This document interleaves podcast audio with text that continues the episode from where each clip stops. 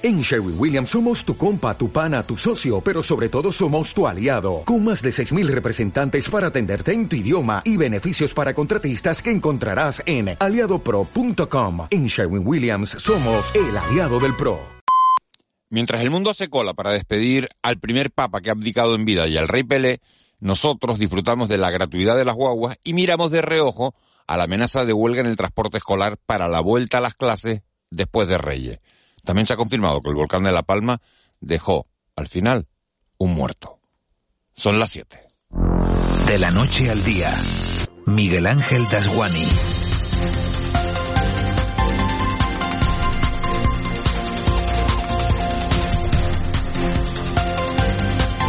¿Qué tal? Muy buenos días. No es lo mismo decir que una erupción volcánica de tres meses se salda solo con daños materiales, pero finalmente no ha podido ser. No es lo mismo decirlo que se salda solo con daños materiales a que ha habido también un fallecimiento. Y la justicia ha determinado que la muerte del hombre de 72 años que había ido a limpiar a su casa cenizas, esa muerte se debió a la emanación de gases salidos de Cumbre Vieja. Fue una muerte accidental y lo único que cambia, por tanto, es el titular porque nada ni nadie le va a poder devolver la vida. Este martes amanecemos en el archipiélago. Eva García, muy buenos días con los primeros datos sobre el uso gratuito del transporte público. La noticia ha sido, hay que decirlo, eh, bastante bien acogida en general por los usuarios, aunque se han visto colas en las dos islas con más población, en Tenerife y en Gran Canaria. Se han visto colas en Santa Catalina, en Las Palmas de Gran Canaria, colas también, Eva, en Santa Cruz de Tenerife para poder ir a la playa de las Teresitas aprovechando el buen tiempo. Muy buenos días, Miguel Ángel. Sí, bueno, de todas maneras hay que esperar que eso se vaya regularizando en los próximos días, incluso semanas. Y hay que recordar que ayer fue el primer día laborable desde la entrada en vigor de esta medida y aún así hay mucha gente de vacaciones, así que habrá que esperar un poco para saber en qué porcentaje se incrementa el número de usuarios y si hay guaguas suficientes para que esos usuarios, sobre todo los habituales, no se vean afectados. De todo ello hablaremos en el día de hoy. Además, hoy tenemos la posibilidad de hablar con dos presidentes de Cabildo, concretamente del Hierro y de la isla de Tenerife. Y también tendremos oportunidad de hablar del sistema sanitario y de esa iniciativa que permite a médicos jubilados el poder seguir trabajando para paliar la falta de personal. Lo haremos con Guillermo de la Barreda, presidente de la Asociación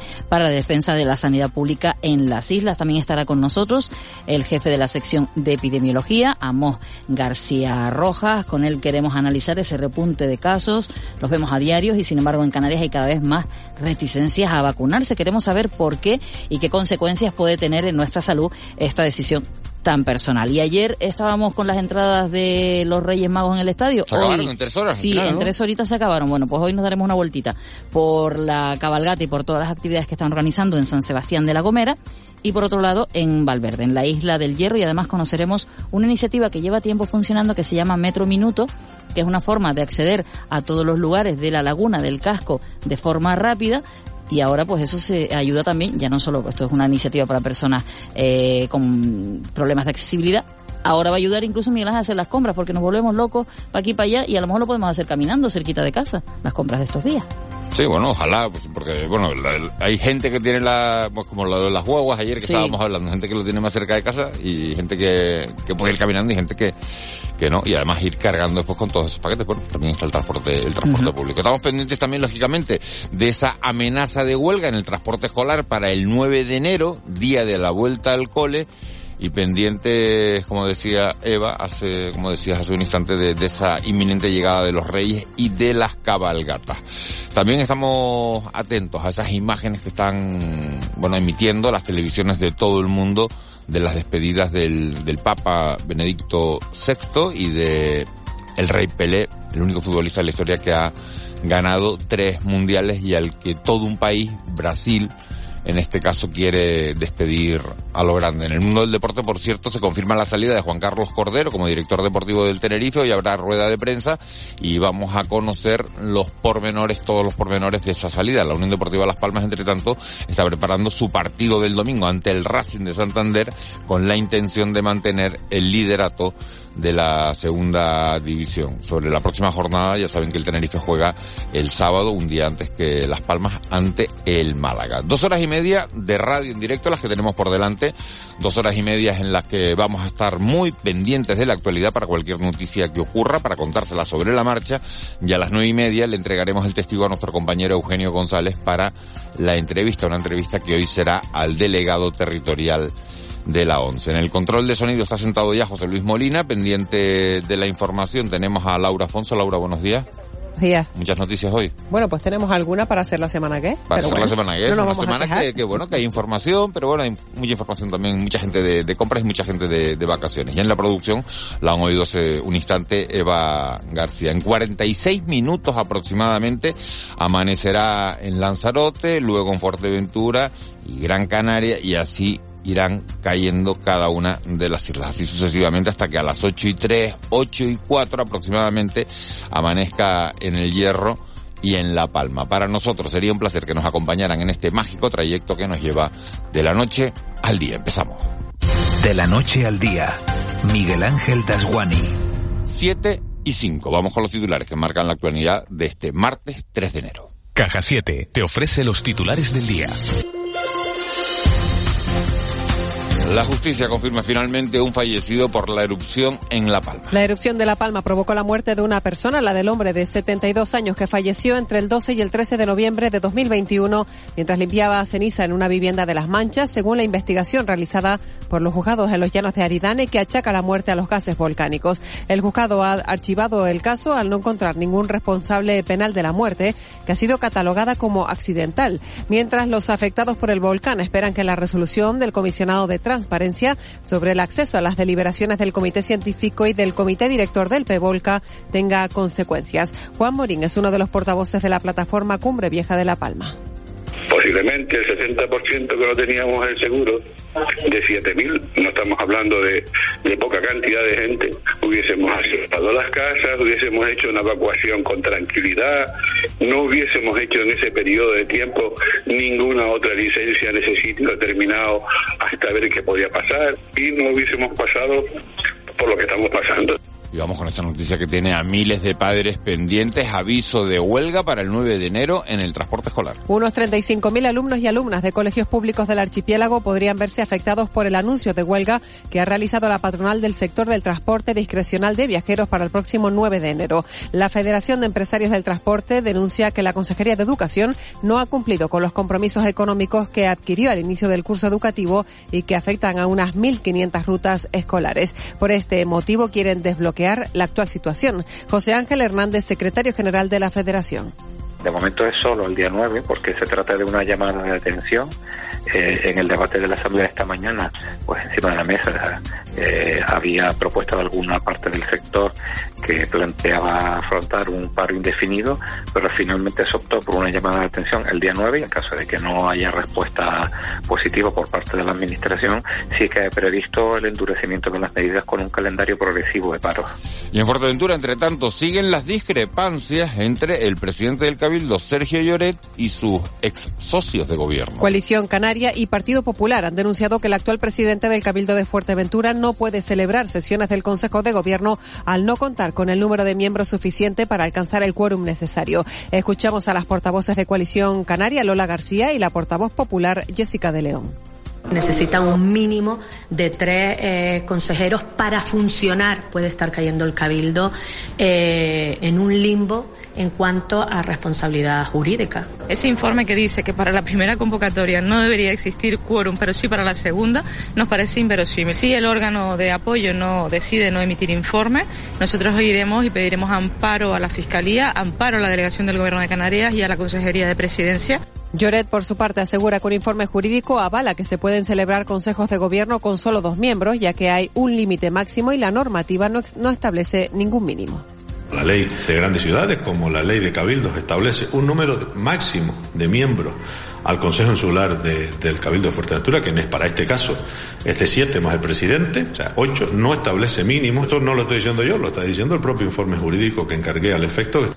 Y desde Fuerteventura nos vamos hasta La Gomera porque allí se demanda mayor presencia de la policía autonómica. La isla cuenta actualmente con ocho agentes de policía local, cifra muy inferior a la que se registraba hace 15 años. Coincidiendo con el Día Internacional del Policía, el presidente del Cabildo Insular, Casimiro Curvelo, ha recordado la necesidad de contar con mayor presencia de la policía autonómica en La Gomera.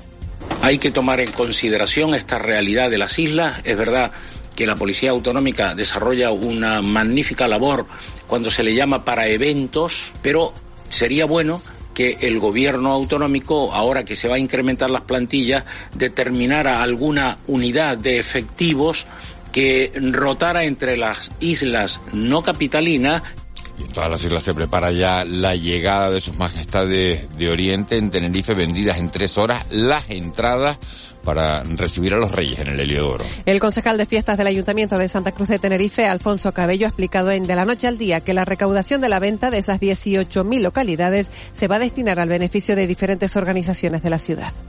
Eh, un máximo de seis entradas por persona. La recaudación es 100% solidaria para proyectos de diferentes ONGs del ámbito de la infancia que tienen que realizar su actividad en la ciudad de Santa Cruz de, de Tenerife. Y terminamos mirando hacia el exterior para contarles que los pasajeros procedentes de China deben presentar desde estos días certificado COVID para entrar en España o test negativo. Los pasajeros de vuelos procedentes de China deberán presentar desde este martes para entrar a España un certificado COVID digital de la Unión Europea o equivalente dentro de las medidas adoptadas por el Gobierno ante el aumento de casos de coronavirus en el país asiático. Los primeros controles de temperatura se iniciaron el mismo sábado, 31 de diciembre, en el aeropuerto de Madrid-Barajas. Los resultados de esas pruebas han sido todos negativos de coronavirus. En Caja 7 valoramos a esas personas que lo dan todo por sacar su vida, negocios y sueños adelante. Con un plan para que solo te preocupes de lo importante. Seas joven, autónomo, tengas nómina o pensión. Para hacerlo fácil, ya estamos nosotros. Consulta condiciones en cajasiete.com. 7 y 11 minutos de la mañana de este martes 3 de enero. Hoy juega el Eranca, será a las seis y media de la tarde el partido, eh, esta tarde en, en, Gran Canaria, y entrenamiento eh, a puerta abierta de la Unión Deportiva de Las Palmas y el Tenerife. Además, en el Club Blanquiazul se despide a, a Juan Carlos Cordero. Simón Abreu, muy buenos días. Hola, buenos días. Miguel Ángel, ya es oficial la salida de Juan Carlos Cordero como director deportivo del Club Deportivo Tenerife, después de que el conjunto blanquiazul anunciara ayer su desvinculación definitiva después de llegar a un acuerdo ambas partes. Una salida que se produce tras negociar su cláusula de rescisión en la que Cordero tuvo que abonar una parte para emprender su salida rumbo al Real Zaragoza. Cordero ofrecerá hoy una rueda de prensa de despedida a partir de la una junto al director general del club Santiago Posas. Mientras tanto, el equipo tinerfeño trabaja ya pensando en el primer encuentro de la segunda vuelta que le va a llevar este próximo sábado a medirse al Málaga en la Rosaleda. Hoy el Tenerife como novedad ha decidido ofrecer el entrenamiento en el Rodríguez López a puerta abierta para los aficionados blanquiazules a partir de las 10 y cuarto. Fórmula idéntica la Unión Deportiva Las Palmas que también va a realizar el entrenamiento de esta mañana a puerta abierta en la ciudad deportiva de Barranco Seco. El líder de segunda división se prepara ahora para medirse este próximo domingo al Racing de Santander en el estadio de Gran Canaria.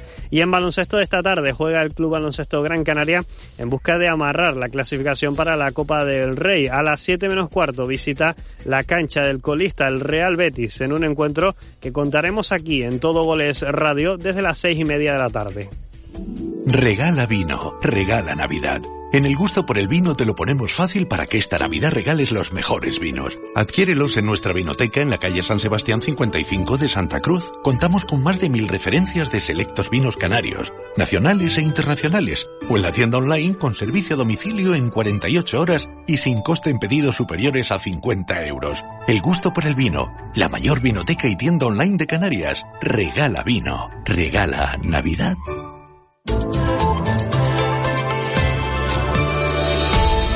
7 y 13 vamos con la previsión del tiempo de Edgar Cederes. Muy buenos días. Buenos días, Miguel Ángel. Ayer estábamos tranquilos, hacía sol por la mañana, por lo menos en algunas islas, y de repente por la tarde, en una hora, se cubre el cielo, palo de agua, rayos, truenos. ¿Qué pasó? Sí, bueno, eh, era previsible que se formara alguna tormenta en el entorno de las islas. La marcaba el modelo principalmente sobre la isla de La Palma y en costas al nordeste de la isla de Tenerife. Y finalmente, pues esas tormentas acabaron tocando tierra. Tuvimos, pues, actividad tormentosa tanto en el este de La Palma como en el nordeste de la isla de Tenerife. Y hay datos, pues, muy destacables. Por ejemplo, ayer en apenas dos horas se registraban más de 70 litros por metro cuadrado en algunos puntos de Anaga y también precipitaciones destacables en el nordeste de la isla de La Palma algo más de 55 litros por metro cuadrado en San Andrés y Sauce. ¿Qué nos vamos a encontrar hoy, Héctor? Pues siguen las condiciones de inestabilidad en la jornada de hoy. En principio, las precipitaciones no van a ser nada, no van a tener nada que ver con las que tuvimos ayer. Sí que esperamos algunos chubascos dispersos. Los tenemos a esta hora de la mañana, principalmente en el extremo nordeste de la isla de Tenerife, afectando al macizo de Anaga. También en zonas costeras, en alta mar entre Gran Canaria y Tenerife. Esas precipitaciones en las próximas horas pueden afectar a zonas del este, principalmente medianías del este de la isla de Tenerife. Y sí que llueve de algo más persistente eh, a esta hora en zonas de medianías del norte y del este de la isla de La Palma, donde hay pluviómetros que superan ya los 30 litros por metro cuadrado. Será por allí, principalmente en la isla de La Palma, donde esas precipitaciones principalmente continuarán a lo largo de toda la jornada. Y hoy, al igual que ayer, crecerá nubosidad de evolución. Se desarrollará en zonas de interior de las islas occidentales debido a la ausencia de viento importante y en principio esas nubes nos pueden dejar algunos chubascos, principalmente entre mm, a partir de mediodía y media tarde, sobre todo en zonas de interior de la isla de La Gomera, del Hierro y puntos de cumbre y del oeste de la isla de Tenerife. Hoy el ambiente más soleado en zonas costeras, principalmente del sur y del este de Gran Canaria, Lanzarote, Fuerteventura y en la isla de La Graciosa. Temperaturas sin grandes cambios, máximas en la costa entre los 21 y algo más de 24 grados y tenemos viento alisio, viento del nordeste es más intenso pues en las zonas habituales de aceleración, vertiente sureste y noroeste de las islas de mayor relieve.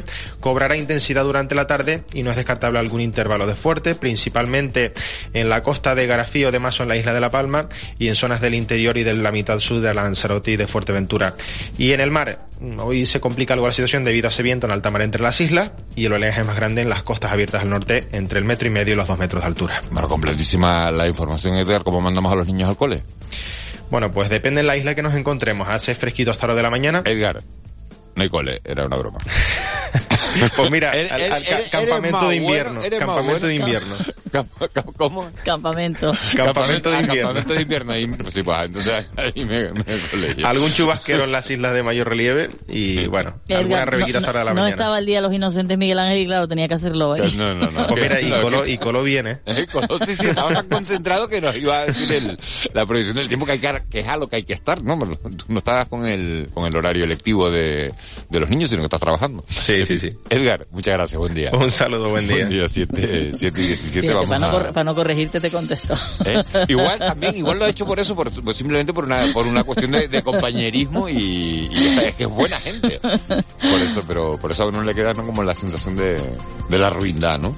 En fin, vamos con, con vamos con temas serios, vamos con, con, la portada, con las portadas de los periódicos. Canarias 7, la nueva selectividad se ensaya este curso en dos institutos de Canarias y la imagen de portada para la artesanía que vuelve a San Telmo. Ayer ya les contábamos varias ferias de artesanía prácticamente en todo el archipiélago con motivo de la llegada de los reyes. Y seis años y medio de cárcel por el atropello mortal del niño Dylan. Recordemos, ocurrió en Ginábar en septiembre de 2021. Y el primer día de guaguas gratis dispara un 11% la cifra de viajeros respecto a 2022. En diario de avisos, uno de cada diez ancianos en residencias de Tenerife porta superbacterias resistentes. Los temidos microorganismos inmunes a los antibióticos han sido detectados en 14 centros sociosanitarios del norte de la isla de Tenerife, según revela un estudio de especialistas del Hospital Universitario de Canarias. También en este periódico, el Club Deportivo Tenerife y Cordero, que llegan a un acuerdo para su salida del club y cerca del estadio, pero con otra actividad agotadas en tres horas las 18.000 entradas para recibir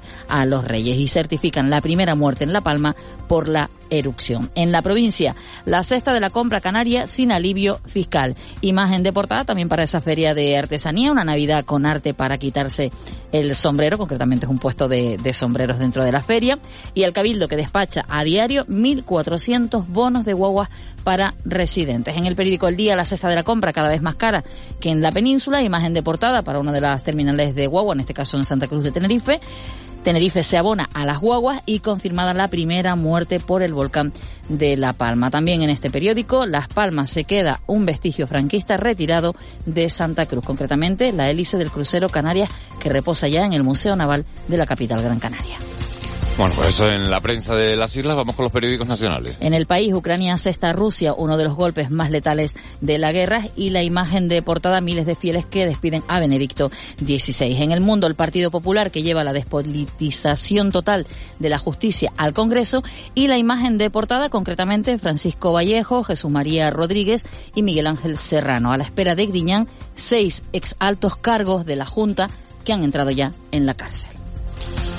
Vamos con las noticias de las que tenemos que estar pendientes este martes 3 de enero. Aunque estamos en Semana de Reyes, hoy se publican los datos de afiliación y desempleo del mes de, diciembre, el, paro, y también hay mucha actividad, Miguel Ángel, relacionada con, con los Reyes Magos. Se presenta una nueva edición del Auto Sacramental de los Reyes en La Laguna, en Santa Cruz de Tenerife también el espectáculo de los Reyes, en La Palma, el Ayuntamiento de Santa Cruz de La Palma celebra esta tarde un pleno extraordinario para conmemorar el 250 aniversario de las primeras elecciones municipales por sufragio sencillo de, España, en este ayuntamiento. Y además hoy, entre las 2 y las 12 y cuarto, hay un acto reivindicativo en todas las panaderías de España.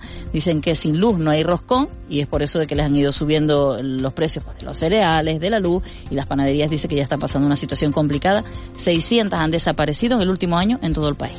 12, 12 y cuarto del mediodía, 600 eh, panaderías que cierran en toda España. No, 600 panaderías han cerrado por la situación. Y de dos y cuarto habrá un, paro, un paro de todas las que estén... Simbólico, porque ellos dicen que mucho no van a hacer en esos 15 minutos, pero para que se vea lo que les cuesta sacar adelante. Por ejemplo, decimos ahora el roscón de Reyes, pero también el pan de cada día. Sí, sí, sí, los roscones que son los que, lo, que más se vende en estos días. Bueno, 7 y 20, saben que ustedes que tienen un teléfono para ponerse en contacto con nosotros. Ese teléfono es el 616-486-754, 616-486-754. Me gustaría hacer una estadística ahora que acabas de nombrar lo de los roscones de, de Reyes. Creo que le hicimos el año pasado, lo hicimos el año pasado, no, la vi en las redes, aquí no la, aquí no la llegamos a hacer, si el roscón lo prefieren de nata, de chocolate, o sequito, sí, sin nada. No, o de cabello es lo otro. Ah, no sé, a mí me gusta sin nada. O, el también, también, también, lo, también lo hay, lo hay sin nada. Y nos vamos metiendo en materia de, de Reyes. 616-486-754. Nos dicen si les apetece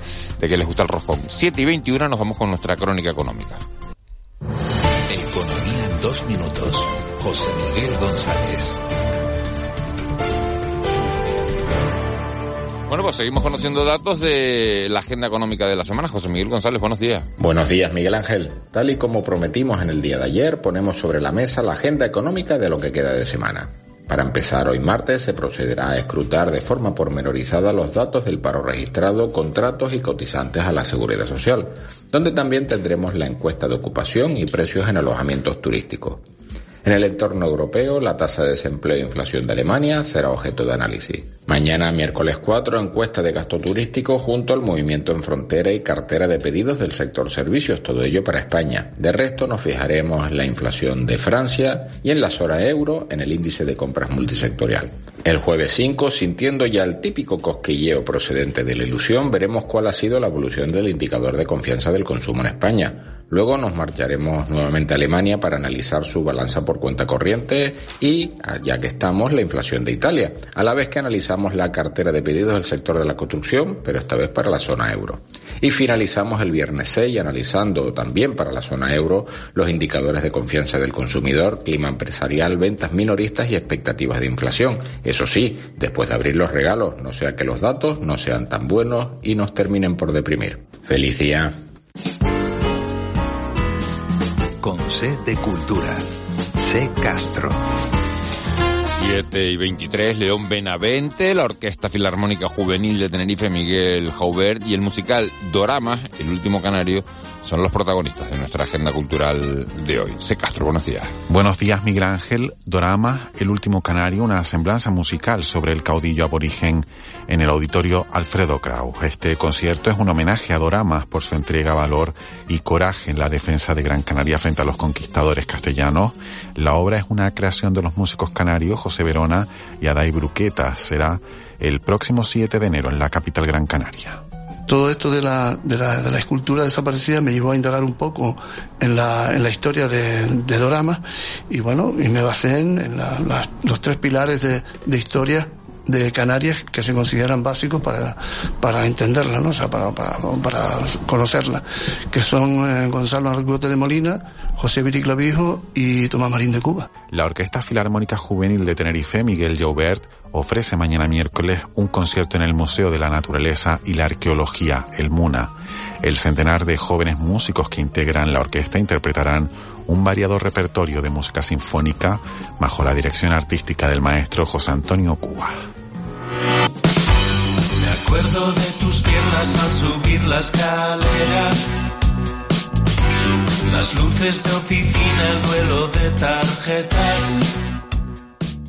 Y un apunte más, León Benavente protagonizará este jueves el concierto de Reyes en el Teatro Real junto a la Banda Sinfónica de Madrid. La música sonará también en los balcones de la Casa de la Villa con actuaciones de Maite Martín o Señor Chinarro. de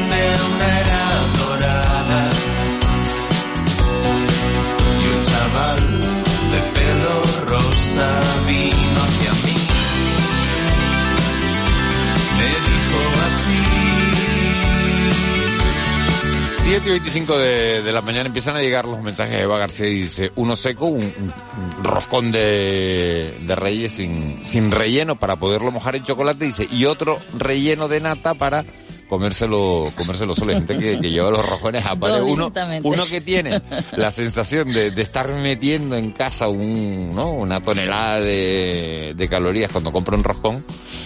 Entonces dice, ¿cuál cojo, no? Y Lo bueno es que ya los hacen también pequeñitos. Claro, también para- depende de cuánta gente sea en Claro, casa, ¿no? Claro. ¿Los hacen, pe- los hacen pequeñitos? Sí, ya los hacen un tamaño más chiquitito para que no lleves eso tan grande si vive uno solo o poca gente en Ah, casa. eso no, no los he visto. Sí. Sí, sí, sí, no, sabía. Bueno, tendencias a las redes sociales, ¿qué nos cuentan hoy? Eh, mira, Miguel Ángel, en las últimas horas se sigue hablando de las audiencias de televisión de cara a fin de año porque salían ayer por la mañana, por cierto, felicidades. a la Radio Televisión Canaria 525.000 personas en el momento de las campanas. 525.000 o 540.000, bueno, medio millón de personas, eh, para redondear la cifra, líderes eh, una vez más en, en- en Canarias a la hora de, de ver las campanadas. Y por con la audiencia pues ya seguía también la, la, el- la pelea que se ha convertido al final entre si una iba mejor vestida, la otra iba mejor vestida, en fin, esas cosas que salen ya el día después, porque hay gente que el, que el Pero día estás uno... hablando de las nacionales, porque la Sí, tele sí, canaria, sí, mira, no, nacionales. González y Alicia Suárez, las dos estaban súper bien. Y también, y Paco Luis Quintana. Sí, Dani Calero. Yo de verdad, y Dani Además, Calero, de verdad que eh, un abrazo a los cuatro porque lo hicieron espectacular, eh, estuvieron súper bien. Y bueno, yo creo, por lo menos mi, mi opinión es que, que lo bordaron y que, y que hay que felicitarlos a los cuatro. ¿no? Y también en las redes sociales ha sido, eh, al final las redes sociales también sacan mucho el tema del corazón, ¿no? De, este- de estas cosas de la prensa, de, de los famosos. Bueno, pues ha sido famoso o ha sido muy nombrado en las últimas horas Benito Antonio Martínez Ocasio. ¿Sabes quién es? No. Bad Bunny. A lo mejor te suena un poquito más. ¿Por qué? Por un lado, porque Laura Escanes, la que era mujer de Risto Mejides, ha hecho oficial su relación con el cantante Álvaro de Luna. ¿Y por qué es famosa la canción, o sea, Bad Bunny en este tema? Porque Álvaro lo ha de usado... Luna, que no era el algarrobo que se está No, no. falleció, además, Ella lo ha anunciado ¿no? en sus Álvaro de redes sociales, ya lo ha puesto en Instagram y demás, y lo hacía con una canción de Bad Bunny. Entonces, por un lado, por ahí. Pero por el otro, Vale, pero ponía música Bad Bunny, pero anunciaba sí, que estaba sí, con Álvaro Luna. Pero por otro, Bad Bunny también ha sido muy nombrado en redes sociales por esto.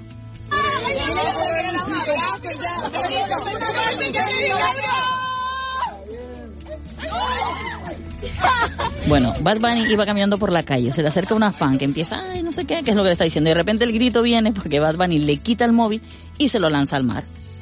Y los que iban con él, en lugar de como echar una mano a la chica o lo que sea, le dicen, eh, dejen, respeten el paso, respeten el paso del, del cantante. Entonces él iba caminando y dijo además que tratará así a quienes pongan su teléfono en la cara.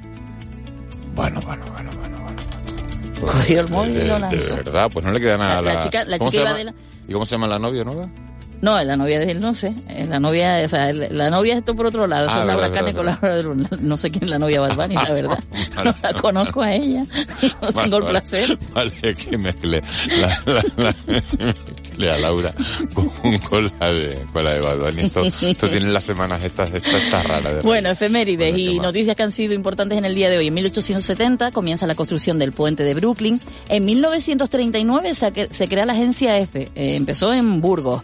Vamos a felicitar a Saro Prieto desde aquí y eh, bueno, ya todos los compañeros de, de F Canarias. Y nace la criptomoneda, la Bitcoin, en el año 2009. Y también en una jornada como la de hoy, eh, nacieron Rosa Montero, la periodista y escritora, Esperanza Aguirre, Mel Gibson, el actor, Carles Francino, también el periodista, Michael Schumacher, piloto alemán, que además el otro día lo, lo nombrábamos, Amaya Montero, la cantante, y Greta Thunberg, que Greta Thunberg nacía en 2003, tal día como hoy. ¿Te acuerdas de aquella activista sueca? Sí, sí, sí, sí. Sobre... Bueno, queda un poco ahí en segundo plano, pero que ella sí, dice que sí, está, sí, sí. Eh, le tengo perdida la pista, ¿no? Porque estuvo en muchas cumbres climáticas, de, de lucha contra el cambio climático, pero por ejemplo no... no y antes del, del, Día Mundial ya empezamos a escuchar la música porque el Día Mundial de hoy, Miguel Ángel, había un Día Mundial friki, porque es el Día de las cerezas cubiertas de chocolate. Pues sí, sí. Bueno, no, no, friki no, pero lo que pasa Dice es que en Estados Unidos se consume bastante claro, y claro, por eso se iba a decir, celebra que es una este cosa como más americana, son un Sí. de, de Víctor Hugo Pérez, que siempre nos trae días mundiales de Estados Unidos, ¿no? Esto del Día de Acción de Gracias y, y todas estas cosas, ¿no? Y nos despedimos con Aretha Franklin porque se convertía en tal día como hoy, en el año 87, en la primera mujer en entrar en el Salón de la Fama del Rock and Roll en los Estados Unidos. Despedimos esta primera parte, ¿no? Despe- Despedimos Sí. esta primera parte, no que hagamos el programa. No, así, hasta las nueve y media estamos. Sí, sí, por eso.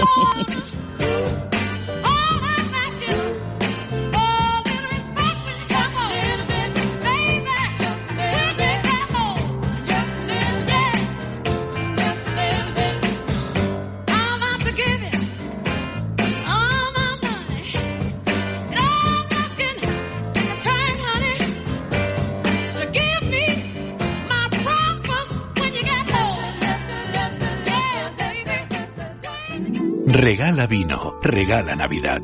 En el gusto por el vino te lo ponemos fácil para que esta Navidad regales los mejores vinos. Adquiérelos en nuestra vinoteca en la calle San Sebastián 55 de Santa Cruz. Contamos con más de mil referencias de selectos vinos canarios, nacionales e internacionales, o en la tienda online con servicio a domicilio en 48 horas y sin coste en pedidos superiores a 50 euros. El gusto por el vino, la mayor vinoteca y tienda online de Canarias. Regala vino, regala Navidad. El Contrapunto. Ángeles Arencibia y Juan Manuel Betancourt.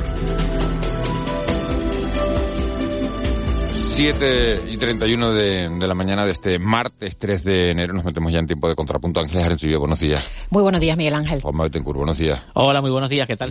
Te digo trancada. Trancada. Eh, No, un sé. poquito la voz, no, Sí, no, no, no, no, ser, no me dio, no me dio la sensación de, de- de- no sabía si estaba, si estabas con gripe Yo- o no. Yo la tengo aquí al lado y yo la veo Yo, perfectamente. yo lo, yo lo estoy viendo también, Juan. Cosa. No, pero yo la veo más de cerca. Estamos ya con la, Ahí, pensando en los Reyes Magos. Y- categorías, eh, cuidado, eh. Estamos pensando en los reyes, ¿por qué lo dicen? En los Reyes Magos, hombre, que porque estamos ya la semana, estamos en la, en la recta Pero, hay, final. pero ¿no? hay, hay actualidad y hay noticias, ¿eh? Porque a mí me tiene asustado esto de China, de, de, de ver a la gente cuando se baja del avión, ¿no? Eh, Es verdad que hoy entra en vigor que se les pi- empieza a pedir a los chinos el, el certificado COVID eh, para entrar y esto nos recuerda, a ustedes no les trae a la memoria de, eh, claro, ahora que hemos vuelto a la normalidad, ¿se acuerdan cuando decíamos y volveremos algún día a la normalidad? Claro, para el resto, bueno, yo creo que todos estamos viviendo ya y sintiendo la normalidad y cuando todos estamos sintiendo la normalidad, nos acordamos que todo esto empezó en China y vemos a los chinos con, ¿no? Con Es que test, una con- vuelta con, test, atrás- con un test debajo del brazo, ¿no? Una vuelta atrás a, a- a la vida esa que tuvimos hace tan poco tiempo eh, eh, parece inimaginable, ¿no? No, el asunto, el asunto de China eh, es, es- es- es preocupante, obviamente, ¿no? Son, son mil y pico millones de personas, ¿no? Y, y- y- y el COVID allí parece estar fuera de, de Claro. control, ¿no? El análisis de sobre lo que pasa en China tiene esa, esa, esa clase de respuesta posible de... Tengo una buena y una mala noticia para ti, Miguel Ángel. Eh, la buena es que la evolución de los coronavirus y de este coronavirus en concreto suele ser más contagioso, más leve, que es un poco la dinámica en la que estamos hoy en un contexto de elevada vacunación en, Europa. Y que la variante que está dominando en China, que es la Omicron, esta B.7, pues ya esto es como si fuera a jugar a los barcos, eh, mm, es, mm, realmente mm, no es no es no es no es preocupante en Europa occidental, ¿no? En el, en el mundo occidental, ¿no? Eh, la mala es que en China vive mucha gente. Y Sí, cuanto más 1.400 1.400 millones Claro, más contagios, claro, claro. más contagios, más números en el boleto este de eh, una variante que tenga mm, nueva que pueda ser amenazadora.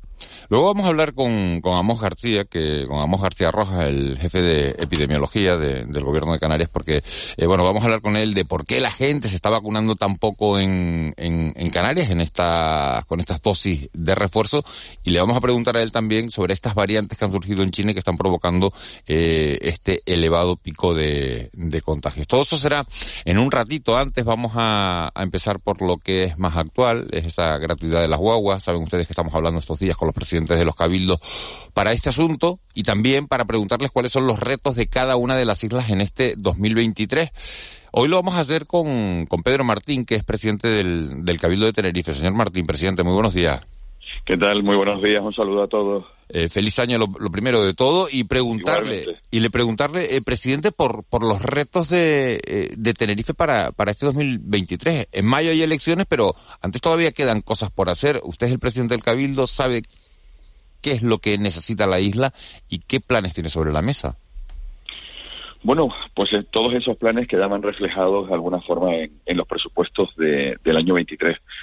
Que es verdad que, hay elecciones en mayo, pero sea como fuere, eh, cuando se llega a esa fecha, el nuevo gobierno que se cree va a tener unos presupuestos eh, potentes, son los presupuestos más potentes de- del Cabildo, eh, más de mil millones de euros que hemos puesto en, en marcha, tanto el propio Cabildo como las empresas dependientes, y una vez más siguen incrementando de una parte toda el área social, la que tiene que ver con empleo, la que tiene que ver con becas, pero sobre todo la que tiene que ver con los sectores más desfavorecidos, con mayores, con discapacidad.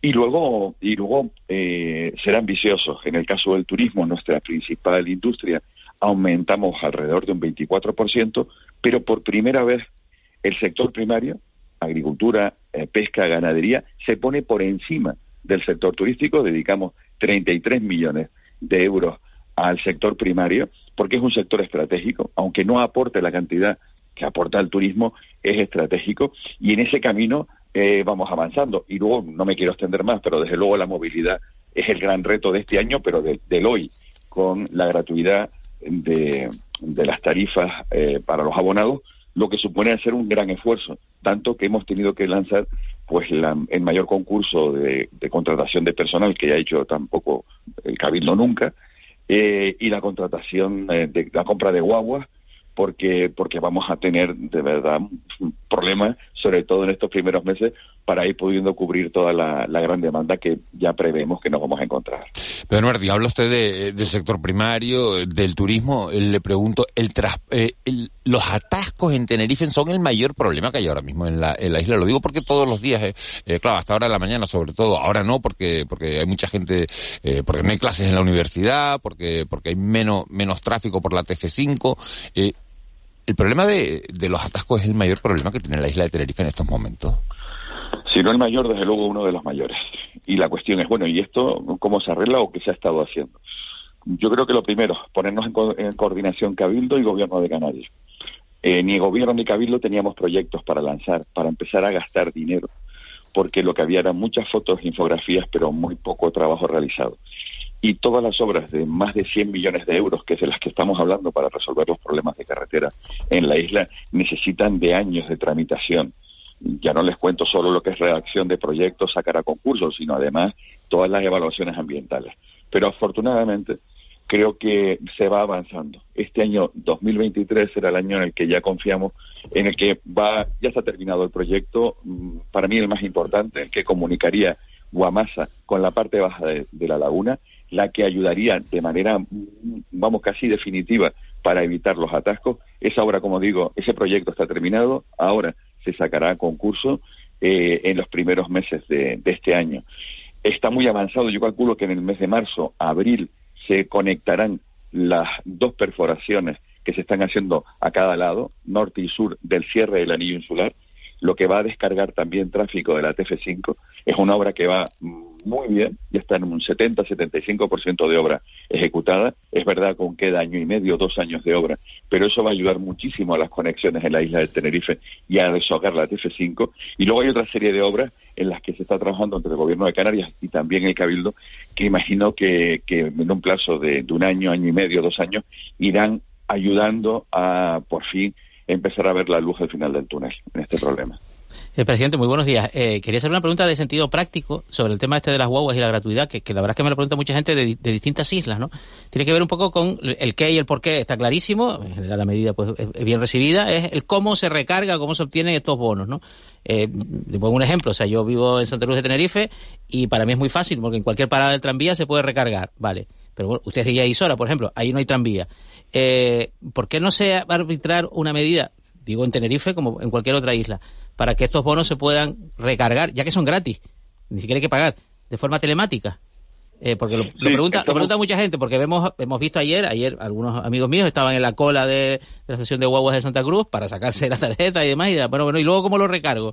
Pues ese tipo de cosas un poco de, sentido práctico, ¿no? Sí, estamos intentando eh, buscar una plataforma eh, que, que, nos permita ser ágiles, que se eviten las colas. La verdad es que todo esto, todo esto eh, de, de, pasar no, no ya el 50% de descuento, supuso un reto, sino pasar al 100% nos ha supuesto un reto mayúsculo. De una parte, el hacer lo más sencillo posible al usuario y esta herramienta informática en la que estamos trabajando espero que lo consiga, pero ahora, sinceramente, nuestra mayor preocupación era intentar, en la medida de lo posible, poner guaguas a disposición y poner conductores. Hemos sacado concursos de para contratar a más de 120 conductores, Vamos a sacar otro concurso de alrededor de 80, 90 plazas más para contratar más personal. Y luego nuestra gran preocupación, que es la de que llegue el número suficiente de guaguas en, un plazo, porque está tardando muchísimo. Piensen que una guagua se, eh, desde el momento en que la, de la encarga hasta que te la suministra puede pasar perfectamente un año o a veces más. Y ese es el gran reto. Por lo tanto, ahora lo que estamos enfrentándonos es a una situación que se ha acordado hace muy poco tiempo y que nos obliga a hacer una transformación completa de, de, la manera de prestar el servicio de transporte público. Y estamos intentando montar tanto el sistema de puesta a disposición de vehículos y conductores como también las herramientas informáticas. Yo confío en que esta es una situación que al principio será complicada estas eh, primeras semanas, pero confío que a finales del mes de enero ya eh, podamos facilitarle mucho mm, más al usuario la posibilidad de acceder a a, estos bonos, a estas tarjetas y, y, sobre todo que seamos capaces de ir cubriendo poquito a poco los servicios. Eh, buenos días, presidente. ¿Espera usted entonces eh, incomodidad? Incomodidad en cuanto no tiene seguro que lleguen, que lleguen las guaguas que necesita eh, el transporte público ahora en Tenerife. Bueno, en este momento lo que tenemos es una gran incertidumbre porque estamos a la espera de saber cuál es la subida que vamos a tener. Y no en todos lugares, en todos los lugares hemos comprobado que es igual. Cuando se hizo la bajada del 50%, había eh, líneas en las que el aumento de demanda podía ser un 10%, un 8%, y en otras era un 35 o un 40%. Pues tendremos que irnos ajustando en función de esa demanda y en función de cómo vayan llegando las guaguas.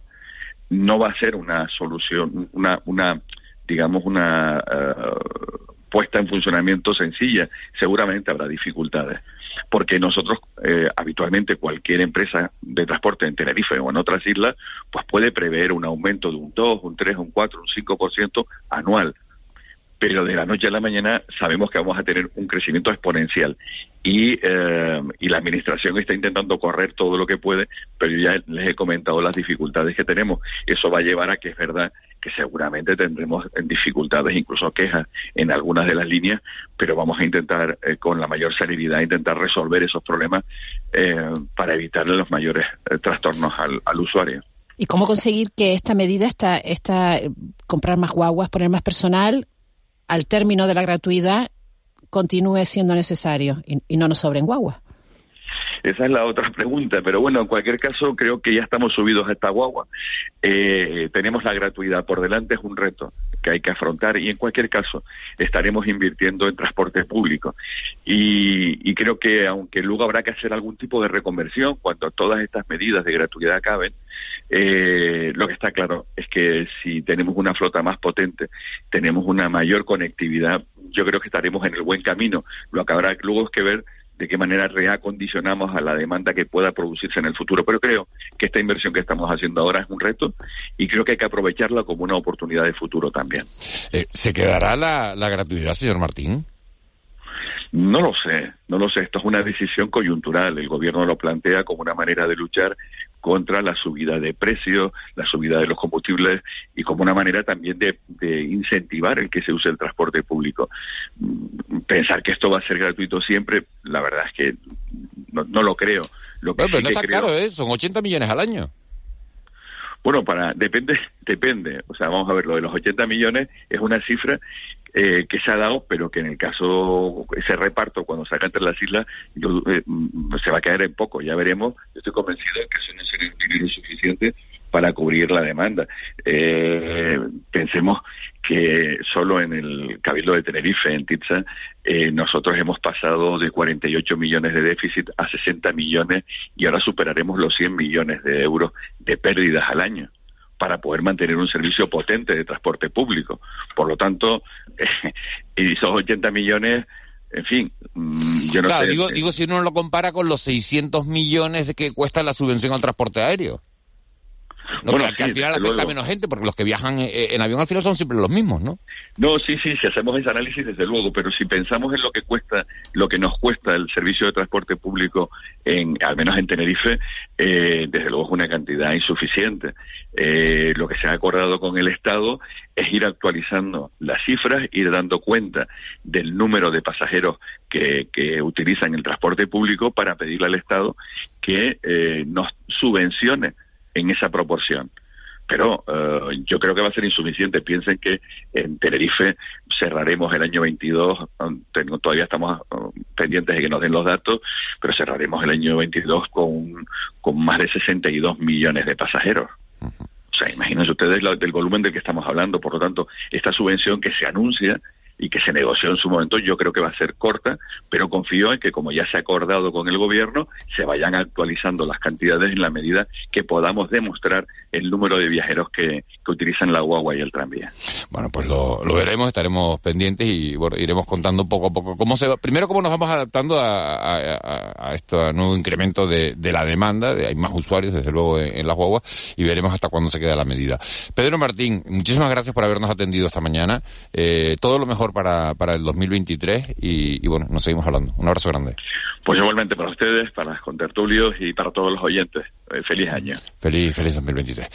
7.45, 8 menos cuarto de, de la mañana de este martes 3 de enero. Estamos haciendo repaso por cada una de las islas y de Tenerife nos vamos hoy, nos vamos en esta, en esta mañana de radio hasta El Hierro. Alpidio Armas, presidente del Cabildo del Hierro. Muy buenos días, feliz año. Muy buenos días, feliz año, feliz año Miguel Ángel, Ángeles Arencibia, Juan Betancourt también que está por ahí. Presidente, cuando, eh, presidente, cuando uno, cuando uno llega, vemos la gratuidad de las guaguas, pero vemos también, eh, ojo, que nos retiran el, la subvención a, la gasolina, a los combustibles, entonces se acuerda de, eh, de los sitios donde está más cara, ¿no? Entonces, claro, se acuerda uno del hierro y dice, uff, si les quitan encima los 20 céntimos que se estaban dando de ayuda, eh, la gasolina vuelve a estar por la por las nubes en el en el hierro. ¿Les duele a ustedes especialmente que se Ciertamente, este este ahora mismo es el problema yo más más grave que tiene la isla del hierro. Y desde luego estamos empeñados en buscar una solución y si no llega la solución vía externa, vía Gobierno Canarias o cualquier otra que, que se pueda articular conjuntamente con La Gomera y La Palma, lo hemos intentado, parece que no hay no hay manera, pues trataremos de que, mm, fin, que nos dejen utilizar los recursos que, nos da el gobierno de los del FEDECAN o cualquier otro, para, para compensar nosotros ese déficit que tenemos. No puede ser que el hierro esté pagando eh, pues 35 o 40 céntimos más por litro de, combustible que, que en Tenerife. Esto lastra nuestra economía y no es justo socialmente, por lo tanto tenemos eh, que está, que poner solución a este tema. Estábamos haciendo cálculos antes sobre lo que costaba eh, la subvención al transporte al transporte público, la gratuidad de las guaguas son 80 millones al año. Hablamos también de los 600 que bueno que, cuesta que le cuesta al Estado la, subvención de del 75% para los que viajan en avión. Está cuantificado eh, de los litros de combustible que se ponen en la isla del Hierro de los que se venden cada año. ¿Cuánto costaría eh, ponerlo a la altura de, de islas como Tenerife o Gran Canaria, que es donde está más barato? Sí, nosotros lo hemos estudiado y nos cuesta eh, aproximadamente, con, con, ese diferencial de 35 céntimos, nos costaría en torno a 2 millones anuales. 2 millones de euros. Eh, no parece que sea demasiado, para nuestra economía desde luego sí lo es, pero, pero bueno, es una cuestión también de buscar el, el, procedimiento. Inicialmente, el procedimiento administrativo para, para, para hacerlo. Inicialmente se nos dijo que no era posible, pero claro, después vino el gobierno central y sí lo hizo. Y por lo tanto nosotros creemos que si el gobierno central eh, fue capaz de hacerlo, ¿por qué no puede hacerlo una, otra administración pública? Y en eso estamos empeñados y estamos buscando la, el procedimiento administrativo. Que siempre que, se, que inventa uno y hace cosas nuevas, pues hay dificultades. Pero, pero, en fin, estamos empeñados en hacerlo y vamos a ver eh, si más pronto que tarde buscamos una solución. El presidente, ¿cuáles son los grandes retos que tiene la Isla del Hierro por delante para este 2023?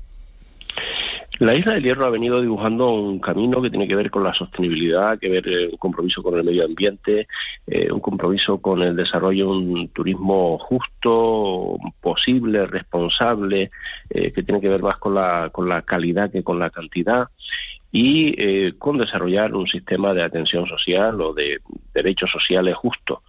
Este es el camino que, el Hierro va a seguir eh, trabajando, la promoción y la, ampliación de, de, las energías renovables.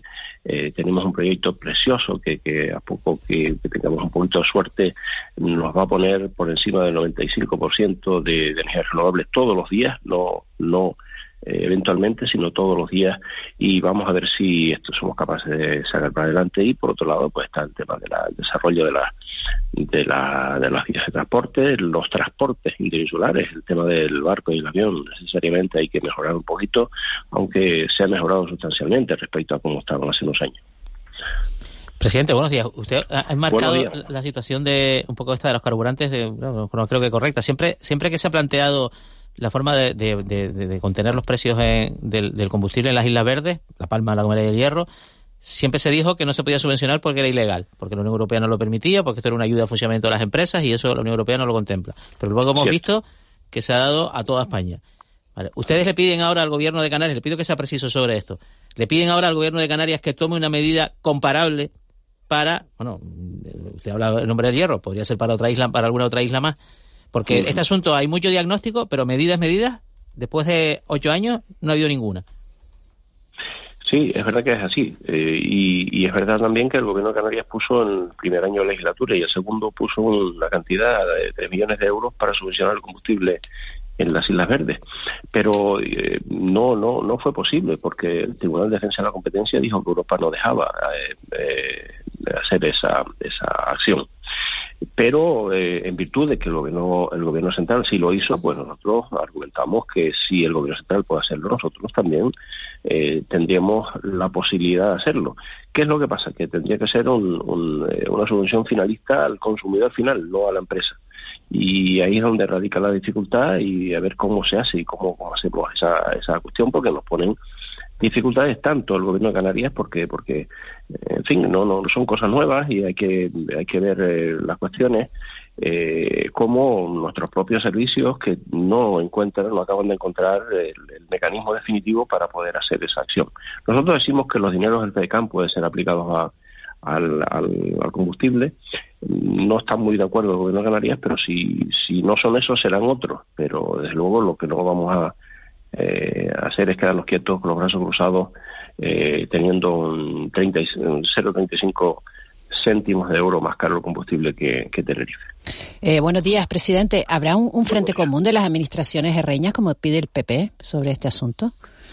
Bueno, el Frente Común existe. Todas las administraciones herreñas están eh, de acuerdo con que el precio del combustible tiene que reducirse necesariamente. Las administraciones herreñas, tanto la el, pues, con los alcaldes yo me veo con mucha frecuencia y todos estamos eh, de acuerdo en que tenemos que hacer algo respecto a esto, ¿no?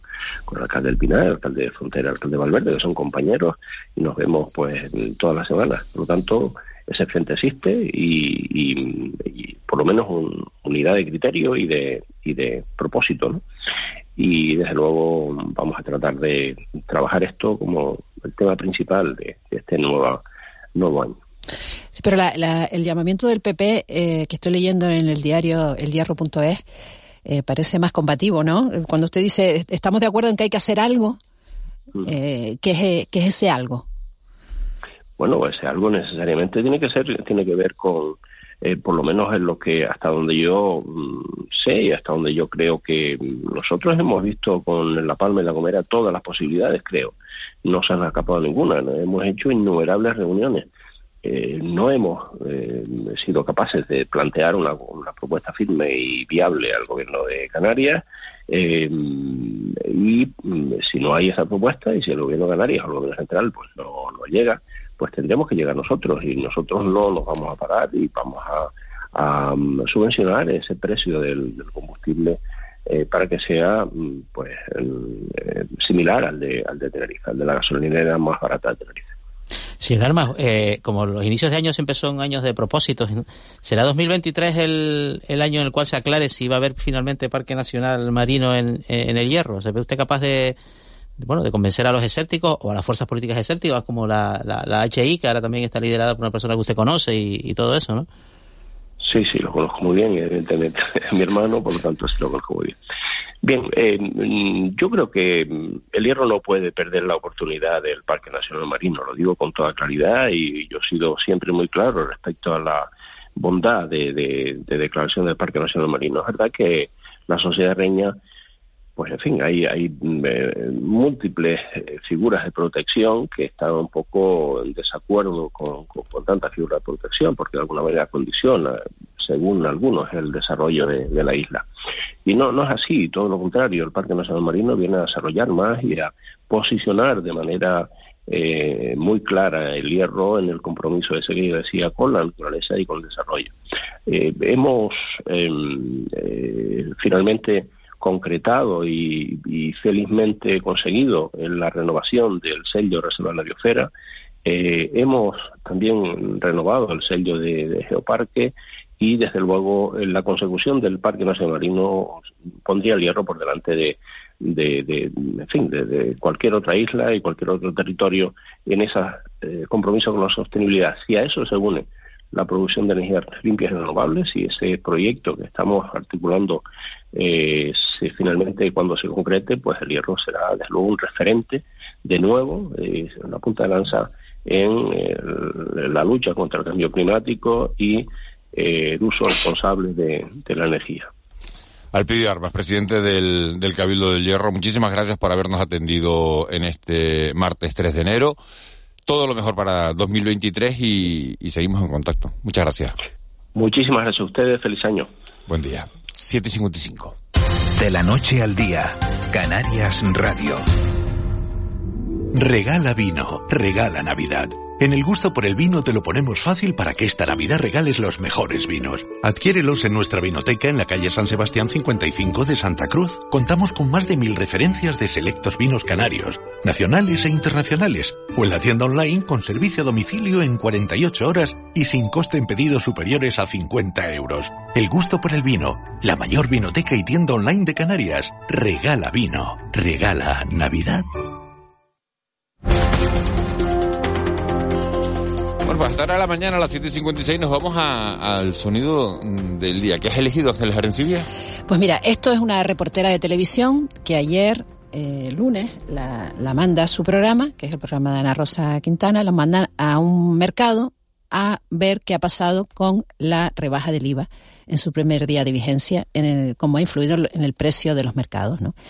Y esto es lo que ocurre con el reportaje que hace esta, esta reportera y echando y mirando y comparando mucho, cuesta un 13% más caro.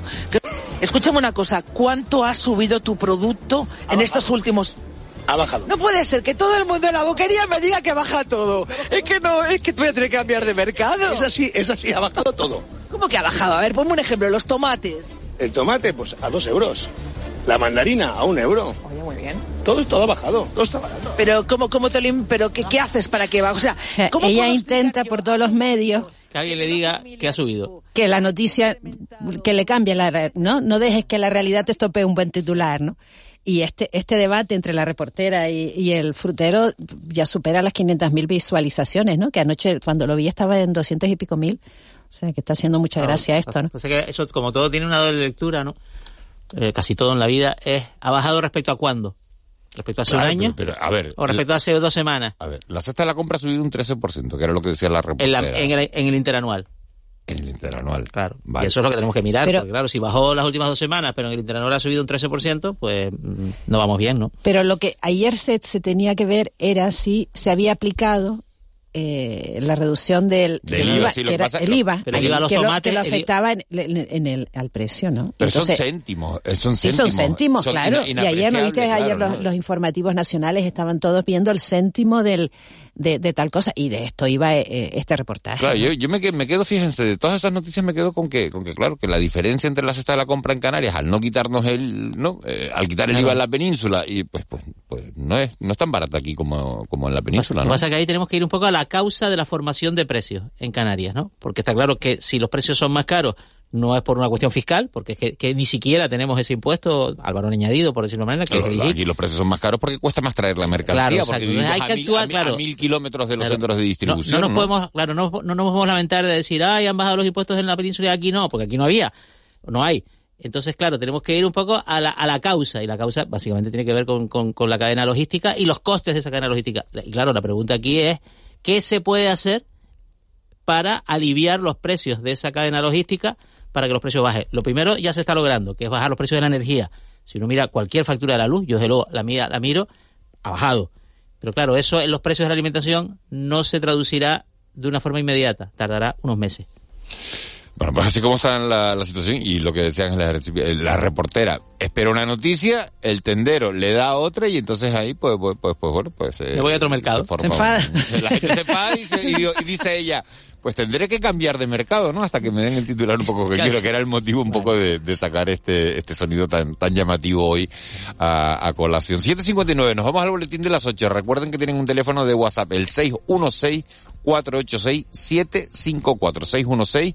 616-486-754. A la vuelta del informativo, vamos a hablar de salud, vamos a hablar